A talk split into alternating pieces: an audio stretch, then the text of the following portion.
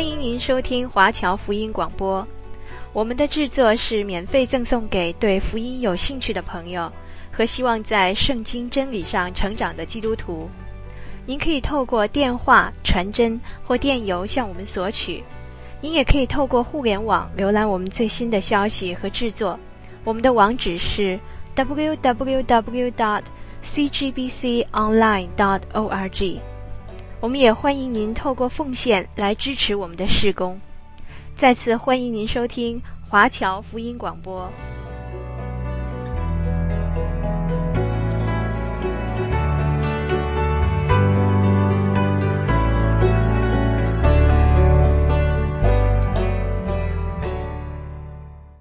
我们看马可福音第一章三十五节，这里说：次日早晨。天未亮的时候，耶稣起来到旷野地方去，在那里祷告。我们看到耶稣天未亮的时候起来灵修祷告。旷野是一个安静的地方，没有吵闹的地方。我们要养成一个习惯，就是天未亮的时候起来灵修祷告。台湾有一个长老叫吴勇长老，他以前呢得了这个大肠癌。医生说他没有救了，开刀看了啊，整个都是绿绿的，就把它放回去，又把它缝起来，说你可以准备后事了。那个时候他还没有信主，后来有人跟他传福音，告诉说耶稣能够拯救人，耶稣能够医治你的一切病痛。有一天他痛到不得了的时候，他从地上爬爬爬到后花园。他就在那里祷告说：“耶稣啊，神啊，你如果是存在的话，就求你医治我的大肠癌，能够完全得到痊愈。”他就迫切的祷告。祷告到后来呢，他又再去给医生检查的时候，他觉得不痛了。医生说：“哎，奇怪，上礼拜呢，你这个肠子都绿绿的，现在怎么完全正常了嘞？”他就完全好起来了。好起来以后呢，他就跟他太太说：“我们从今以后，我们要每天跟太阳赛跑。天未亮的时候，我们要灵修祷告。天亮了就捡不到吗哪，天没有亮的时候就可以捡到吗哪。耶稣每天天未亮的时候到旷野，在那里祷告。我们基督徒应该养成早睡早起灵修的习惯，因为最不受干扰的还是早上。”第三十六节，西门和同伴追了他去，遇见了耶稣，就对他说：“众人都找你啊。”耶稣对他们说：“我们可以往别处去，到邻近的乡村，为好在那边传道，因为我原是为这事来。”耶稣来世界上做什么？就传道嘛。最重要的是传扬神的福音。于是，在加利利全地进了会堂，传道赶鬼。第四十节。有一个长大麻风的求耶稣向他跪下说：“你若肯，必能叫我洁净了。”耶稣就动了慈心，伸手摸他，说：“我肯，你洁净了吧。”大麻风立刻就离开他，他就洁净了。这里讲到说：“你若肯。”另外有一个来求耶稣，他说：“你若能，你若能跟你若肯差别在哪里呢？你若肯是主权在你。”你做决定，你如果肯的话呢，我的大麻风就会洁净；你如果不肯呢，我就不洁净。所以主权在神，他相信耶稣有权柄。那你若能，就有一点怀疑了，你到底能不能医好我，还是你不能？耶稣回答说：“你若能信，在信的凡事都能。”他说：“主啊，我信不足，求你加添。”所以你若能呢，他本身自己只信一半，没有完全信。但是这个他说，你若肯，对神很有把握的相信。所以我们信神有多少，你得医治的速度也有多快。第四十二节，长大麻风的立刻得到洁净，而且呢，耶稣严严的嘱咐他说，不要告诉任何人，只要把身体给祭司查看。又因为你洁净了，就献上摩西所吩咐的礼物，对众人做证据。耶稣他讲的是真理，但是他呢不喜欢宣扬自己。不要人家到处去为他宣传，不需要。而且呢，他尊重祭司，所以你去把身体给他看，然后奉献礼物，不必奉献礼物给耶稣，就奉献礼物到教会去。所以我们还是要爱教会，尊重教会的那些掌权者，虽然他们不是完全的，还是尊重他们。接下来我们看第二章第一节说。过了些日子，耶稣又进了加百农，人听见他在房子上，就有许多人聚集，甚至连门前都没有空地。耶稣就对他们讲道：有人带着一个摊子来，来见耶稣，是用四个人抬来的，因为人多不得进前，就把耶稣所在的房子拆了房顶，既拆通了，就把摊子连所躺卧的褥子都坠下来。好，我们在这里看见什么呢？看见说耶稣出来讲道的时候，可以说是人山人海，几万人。圣经讲到他有两三万人。他每去到教堂讲道，新约时代的那个圣殿，他们最多容纳一千多人，再多呢也进不来了。所以呢，耶稣通常都是山上登山宝训啊，或是外面露天布道，要不然就到沙滩上。几万人都可以听得到，反而进到屋子呢，把声音就隔开了，所以他们都喜欢在外面露天布道。如果耶稣进到人的房间里面，房子里面通常是有人生病不方便出来，所以他就进去。但是不得了了，几万人都围绕着，所以呢，前门进不去。这四个人呢，想出一个办法，就是把屋顶拆开，然后从屋顶上把这个人。坠下去，所以这四个人呢，他们不简单哦。第一，他们要有爱心，他们如果不爱这个瘫痪的，就不可能把他抬来。第一要有爱心，第二呢，他们要有信心。没有信心的话呢，如果有三个不赞成，说啊，那个医不好了，没有用了，他已经瘫痪了一辈子了，我看没有用了啊，那也做不成。第三呢，他们还要有恒心，路途遥远。抬到一半啊，我看了，我要回家了，我累了，不要抬了，这样也不行，要四个人来抬。第四呢，他们呢还要有耐心。第五呢，他们要同心。比如有人说啊，我们不需要去找耶稣啊，我们找我们的祭司为他祷告就好了，不必去找耶稣啊，这不同心也不行，一定要同心。第六呢，他们呢要有克服困难的心。什么困难呢？爬到屋顶上来，哇，这是大工程了，而且不是一个人爬，这整个褥子不可以掉下来，也不可以偏一边，要很整齐的这样把它抬上去。哇，这个很不容易，可能还要绑绳子啦，弄东弄西的，所以要有克服困难的心。第七呢，可能那些家主会不高兴了，所以要跟人家商量，家主要同意才可以。第八呢？他们呢，就把这个瘫痪的连躺卧的褥子都从屋顶上摔下去。所以呢，第八呢，他们要付代价，把人家拆掉以后还要把它修好了，所以要付代价。今天你传福音的时候呢，要个人布道，你一个人跟他传福音，他不信，找两个，两个他也不信，找三个、四个跟他传福音。你说叫他做礼拜，他说哦，那个教堂很远啊，我不想去啊。啊，没关系，我替你叫计程车载他去。要肯付代价，才能够把人带信主。所以这四个人，他们肯付代价。第五节说，耶稣看见他们的信心，就对瘫子说：“小子，你的罪赦了。”感谢主。有时候耶稣说：“你的信救了你了。”没有说罪。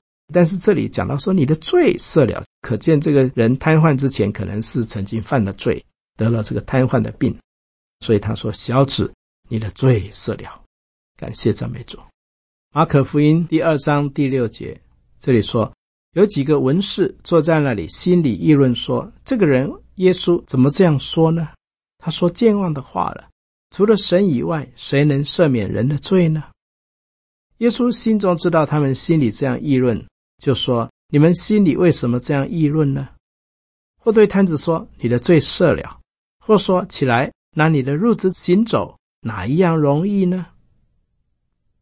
你的罪赦了，这里面的当你里面解决了呢，那外面就解决了。外面为什么不能走路呢？为什么会瘫痪呢？是因为里面出了问题。所以耶稣只要讲一句话就好了：“你的罪赦了。”一外面跟一里面，这个很重要了。耶稣是治这个根，里面的这个根治好了以后，罪性解决了以后，灵里面有问题，影响到一个人的魂。人的魂呢，又影响到身体。耶稣呢，是治这个最根本的，里面这个灵出了问题。灵如果没有问题，你的魂就没有问题，你的思想就没有问题。那思想没有问题，你的身体也就没问题了，就不再瘫痪了，就可以走路了。今天很多医生他只是哎，让你脚能够走，走了过一阵又不能走了，为什么？因为他里面他的心没有医好。他灵里面的罪没有医好，过不久又不能走路了，这个很重要。耶稣的医治就是他讲一句话就好了，里面的东西医好了，啊，外面就好了。第十节，但要叫你们知道，人子在地上有赦罪的权柄，就对瘫子说：“我吩咐你起来，拿你的褥子回家去吧。”哇，这不一样呢，里面的罪赦了，上帝有权柄能够赦罪。所以里面的罪在灵里面被医好了以后，他这个思想上也就好了，得医治了，然后身体也得医治了。本来是褥子抬着他从屋顶上这样坠下来，现在呢，你可以把褥子抬起来，哦，这个力量大，把那个本来是困难需要被人抬的，现在他可以抬起这个困难。那人立刻起来，拿着褥子，当着众人面前走出去。以致众人都惊奇，归荣耀与神，说：“我们从来没有见过这样的事。”感谢赞美主。马可福音第四章的三十节，耶稣又说：“神的国，我们可用什么比较呢？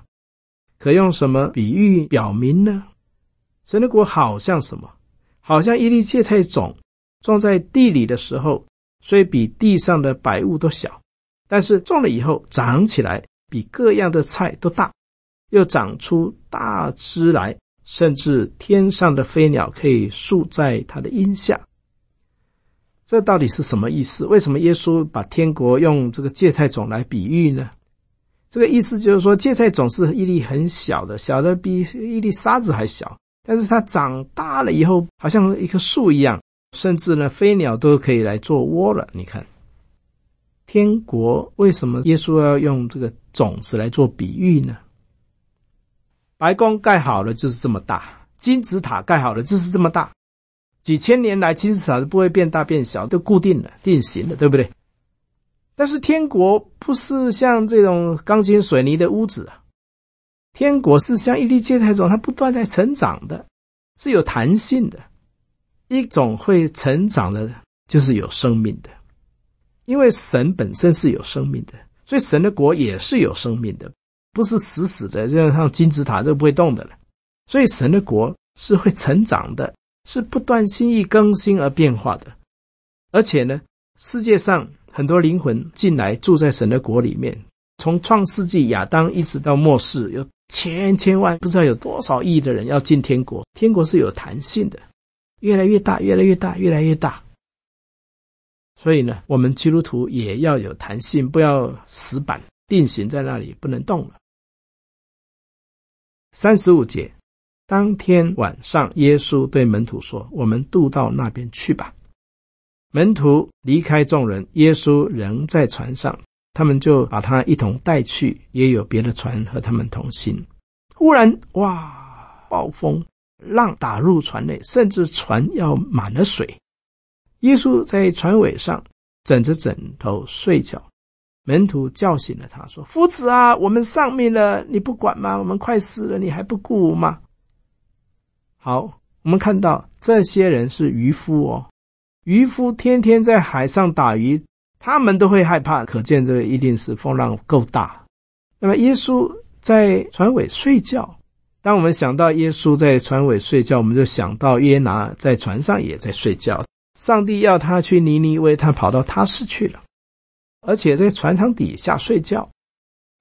那么船呢，遇到大风浪，这些船员都把所有的货物通通丢到海里，减轻重量，都是因为约拿在他们船上，所以呢，暴风浪。那个时候呢，他们把约拿叫醒。这个时候，我们看到的是耶稣。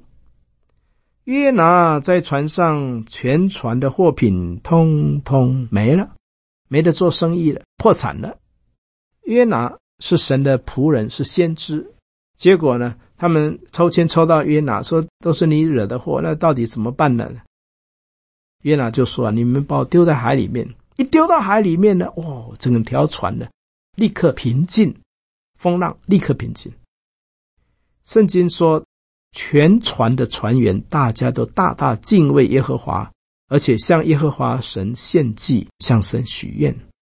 这个许愿的意思说，本来不信耶和华神的，现在我们要相信真神。以前他们是拜偶像的，现在呢，耶和华是真神，他们就向神许愿。耶稣在船上。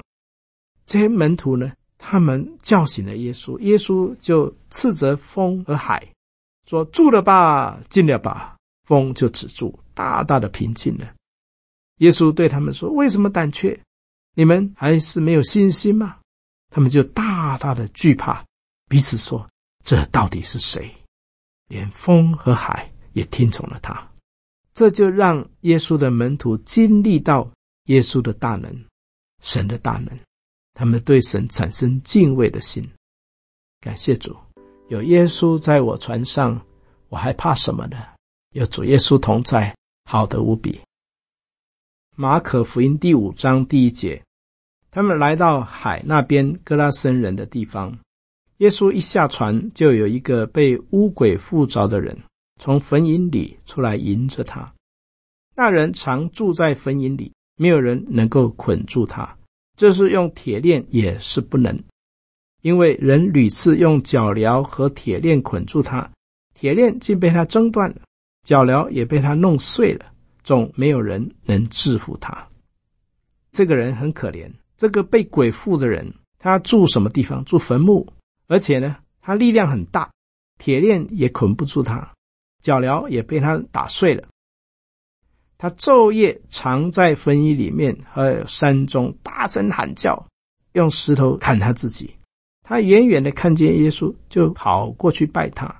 所以我们就看到这个被鬼附的人，他会认得耶稣，他知道耶稣比他大，他会去拜他。他就大声呼叫说：“至高神的儿子耶稣啊，我与你有什么相干？我指着神恳求你，不要叫我受苦。”诶，这个奇怪了。他向耶稣喊叫说：“我与你有什么相干？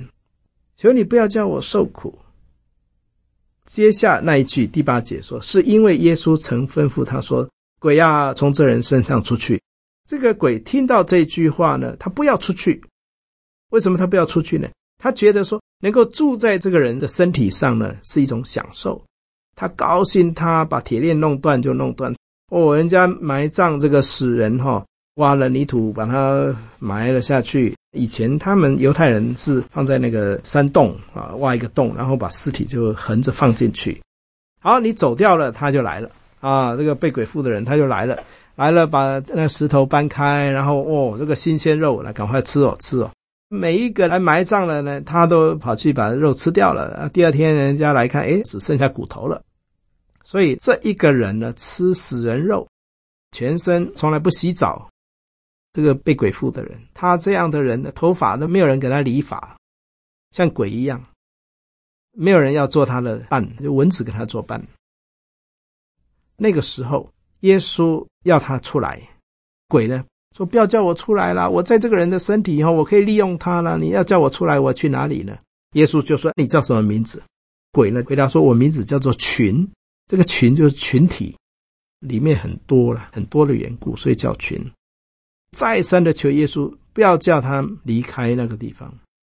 刚好呢，在那个山坡上呢，有一大群猪在吃东西。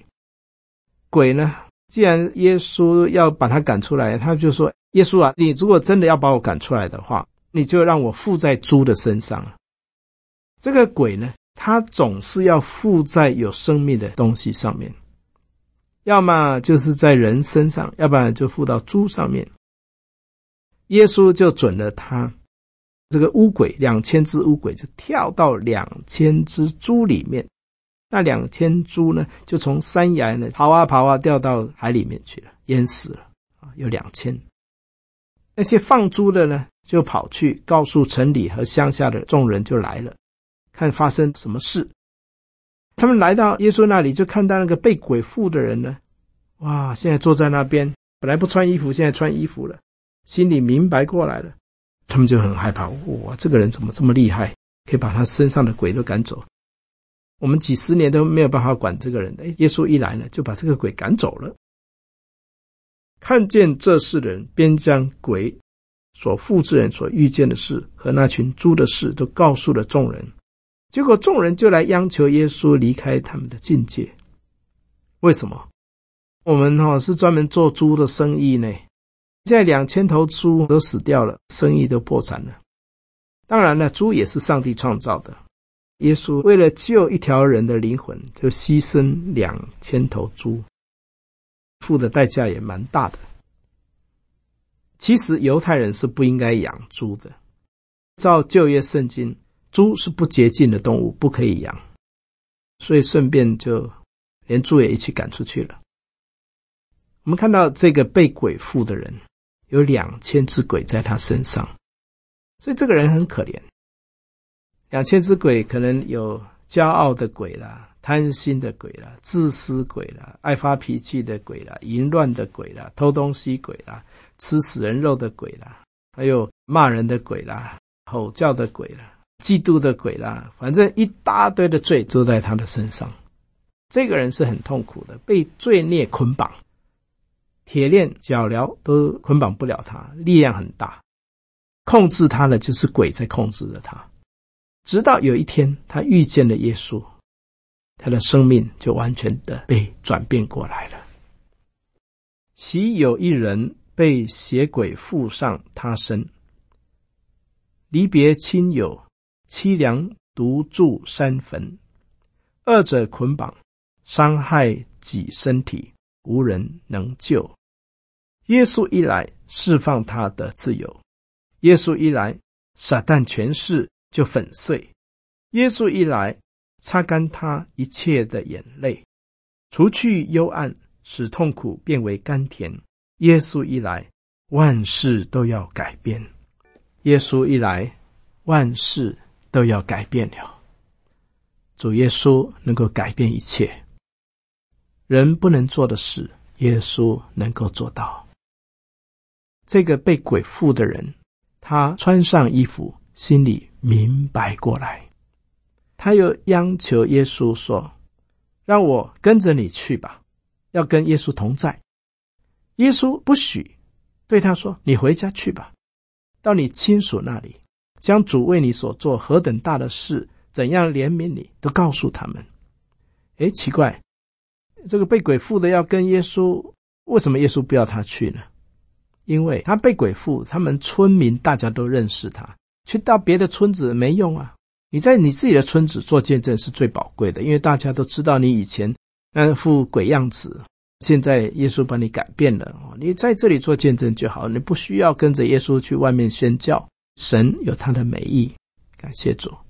我们要来看马可福音第五章第二十一节，马可福音第五章二十一节说。耶稣坐船又渡到那边去，有许多人到他那里聚集。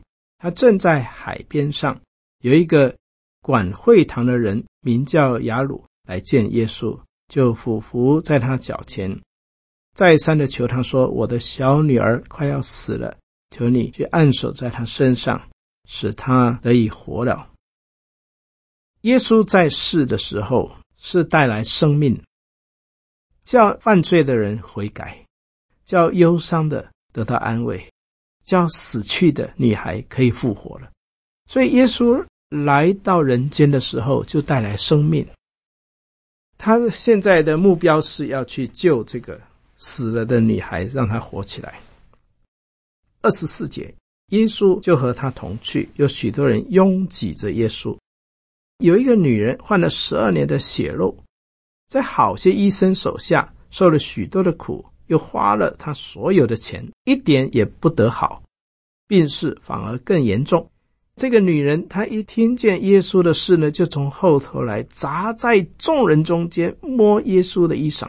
我们知道，耶稣被几万个人在拥挤着，几万人当中呢，这个血肉病的已经走路都走不动的，他还要伸出手来，要在几万人当中呢，去挤到耶稣，去摸到耶稣的衣裳穗子，真的是要花他吃奶的力气才能够碰到耶稣。意思是心里这样说：只要我摸到耶稣的衣服呢，我就会得到医治。于是他血漏的源头立刻干了，他马上的病就好了。这个时候呢，耶稣顿时心里觉得有能力从自己身上出去，就在众人中间转过来说：“谁摸我的衣服？”门徒就对他说：“你看，众人都拥挤着你，你还说谁摸我？”大家都挤得水泄不通了，你还说有人摸我？耶稣周围观看，要看到底是谁做了这事。那个女人知道在自己身上所成就的事，她就恐惧战惊，来俯伏在耶稣脚前，把所有的事情就告诉了他。好，我们就看到众人都拥挤着耶稣，成千上万的人拥挤耶稣，但是呢，这些拥挤的人他们没有什么变化。而这个血肉病的人，他有信心的手要摸耶稣呢，诶，他又产生变化。耶稣在那些需要的人身上是产生作用，在那些不需要的人身上呢，是没有什么作用的。今天也是有很多人，尤其圣诞节到了哦，大家都拥挤到教堂要去看圣诞节目。是基督徒吗？啊，我也是啊，挂名的基督徒，参加诗班，参加他们的敬拜赞美。很热闹，去看热闹去了，但是他并不见得会得着什么帮助。只有信心的手伸出来，你就得着了。你可以挤啊，挤着耶稣，但是不会产生什么果效。信心带来变化。今天很多人可能从小就在教会里面长大，但是没有摸着耶稣，他生命没有改变，他还是那副老样子。除非他有一天。发出信心的呼喊，举出信心的手，摸着了基督，他的生命才会改变。我们真的是需要被他改变生命。众人拥进主的国度，十字架少人负。多少时候，我们只是形式化的基督徒，我们的生命没有被他翻转过来。我们需要像这个女人，她举出信心的手，求告耶和华神。神就医治了他。耶稣对他说：“女儿，你的信救了你了，平平安的回去吧。”感谢主，有信心就可以得到痊愈。求主耶稣帮助我们在我们的生命当中有变化，不要只是一个形式的基督徒，真的是让主耶稣的生命改变了我们。三十五节还说话的时候，有人从管会堂的家里来说：“你的。”女儿死了，何必劳动先生呢？耶稣听见所说的话，就对管会堂说：“不要怕，只要信。”于是带着彼得、雅各、约翰同去，不许别人跟着他。耶稣要那些有信心的人陪他去。他们来到会堂的家里，耶稣看见那里乱嚷，有人大喊、哭泣、哀嚎，他就进到里面，对他们说：“为什么？”乱嚷哭泣呢？孩子不是死了，是睡了。他们就嗤笑耶稣，耶稣就把他们撵出去。这不信的还嘲笑耶稣啊！你们都出去，你们不要来。我只要我的彼得、雅各、约翰这个有信心的门徒跟我进来为他祷告就好了。带着孩子的父母，还有跟随他人进的孩子所在的地方。好，什么人可以去看耶稣祷告呢？耶稣的三个门徒，还有孩子的父母亲，这些人有资格。于是耶稣就拉着孩子的手，对他说：“大利大古米。”翻出来的意思就是“闺女，我吩咐你起来。”那个闺女就立刻起来走，马上就可以走路了。他们就大大的惊奇，闺女已经十二岁了。耶稣切切嘱咐他们：“不要叫人知道这事，又吩咐给他东西吃。我们看到耶稣左手行的善事，不要给右手知道。而且呢，耶稣说什么呢？他说不要叫人知道这事，不需要去宣传。耶稣就只有让他的三个门徒，不是十二个门徒，三个门徒，跟耶稣最亲密的三个门徒，还有他的家人，来看到这个神迹。那些不信的、嘲笑耶稣的，耶稣连给他们看都不想给他们看。叫信的永远相信，叫不信的呢感到羞愧。所以我们要对神和神的话有信心，因为有信心就能够经历神迹，有信心能够认识神的大作为。耶稣的神迹通常是显在那些相信的人。你越相信，神迹越多；越不相信，神就不行神迹。越相信，神就让你看到神迹；越不相信，连进房间都不给你进去。所以，我们对神一定要有信心。希伯来书说，到神面前来的，必须信有神。所以，有信心的才会蒙神悦纳；没有信心的，神就反而不让你看见。我们再看马可福音第六章十八节，约翰曾对希律说。你娶你兄弟的妻子是不合理的。于是希罗底希律王的太太就很怀恨，想要杀他，只是不可能，因为希律知道约翰是一个义人，是一个公义圣洁的人，敬畏他，而且保护他，也喜欢听约翰施洗约翰讲道。然后有一天，恰巧是希利王的生日。希律摆设筵席，请了大臣和千夫长，并加利略的这些首领来。希罗底的女儿刚好进来跳舞，这个希利王还有同席的人都很喜欢。王就对女子说：“你随意向我求什么，我必给你。”又给他启示说：“所以你向我求的，就是我国的一半，也可以赐给你。”中国古话说啊：“喜及时勿多言。”言多失信，怒及时勿多言，言多失礼。你高兴到不得了的时候呢，不要乱讲话，恐怕呢讲了一些答应了没有去做到，就失信。那么怒急时勿多言，言多失礼。你愤怒的时候也少讲话，免得你讲出来的话都是苦毒，是伤人的。好了，虚利他生日，他就高兴。高兴呢，很多的 promise，很多的应许，你要求什么，我都可以给你，就是国的一半都可以给你。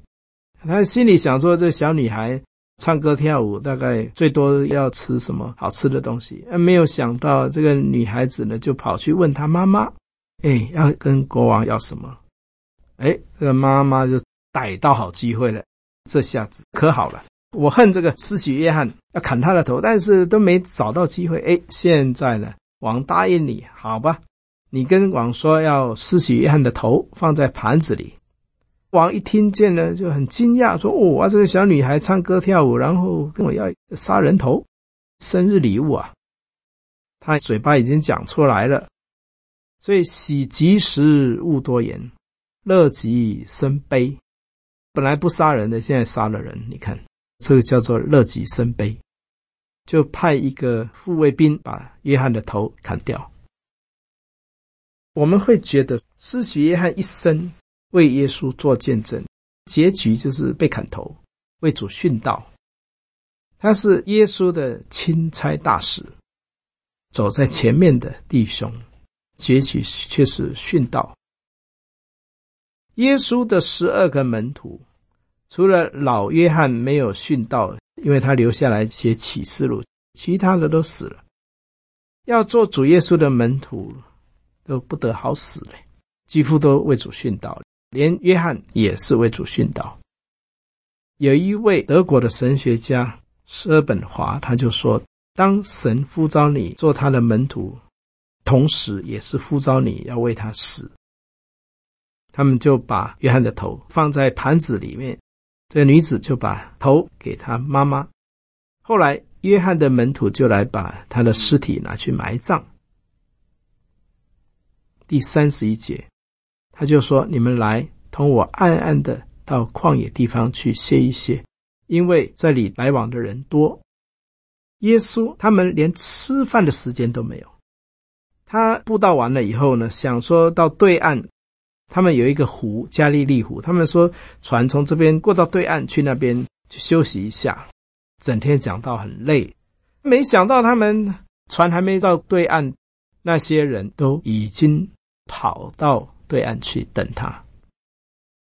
这边已经成千上万的人听到，听完道要过到对面去呢，又是几万人在等着耶稣跟他们讲道。这就让我想起宋尚杰当年在中国大陆布道的时候啊，从东到西，从南到北。宋尚杰跑到哪边，大家也就跟到哪边，都要听他讲道。所以呢，这个教堂呢都挤得水泄不通，大家都去悔改了，痛哭流泪悔改。宋尚杰一讲到，不到十分钟，全场都痛哭流泪悔改。宋尚杰讲到到什么地步呢？满身大汗，从早上一直讲到培灵会，一堂又一堂。早上接一个接一个，到晚上他讲完到最后一场，就立刻倒在床上睡着了。几分钟他就睡着了，衣服也没脱掉，也没洗澡，鞋子也没脱掉，就整个人躺在床上。然后宋尚节的师母宋师母就来帮他脱衣服啦，帮他身体擦干净啦，然后把他鞋子脱掉了，把他棉被盖上，再给他睡觉。这么辛苦的为主工作。耶稣跟他的门徒也是啊，几万人布道完了以后，想要到对岸去休息，结果人都跑到那边去等着他讲道。你看，他们比耶稣更先跑到那边。我们真是希望有一天，中国大陆还有台湾华人的教会，真是到一个地步，传道人还没到，会众都到了，都等着要听他讲道。这是大复兴的来到，希望这个复兴。在家庭教会，也在三自教会，都带来一个属灵的大复兴。人人渴望听到主的福音。耶稣出来见许多人，就怜悯他们，因为他们困苦流离，好像羊没有牧人一般。我们真的是需要主的福音。四顾迷羊，流离困苦，有谁同情？有谁怜悯？灵魂。丧失日以万计，神家荒凉到何年？神家荒凉要到几时呢？我们的主耶稣看见这许多的人，就怜悯他们，因为他们困苦流离，好像羊没有牧人一般。于是就开口教训他们许多的道理，医病啊，赶鬼啦、爱人的恩赐啊，这都很宝贵。还有一样非常宝贵的，就是要把真理讲出来。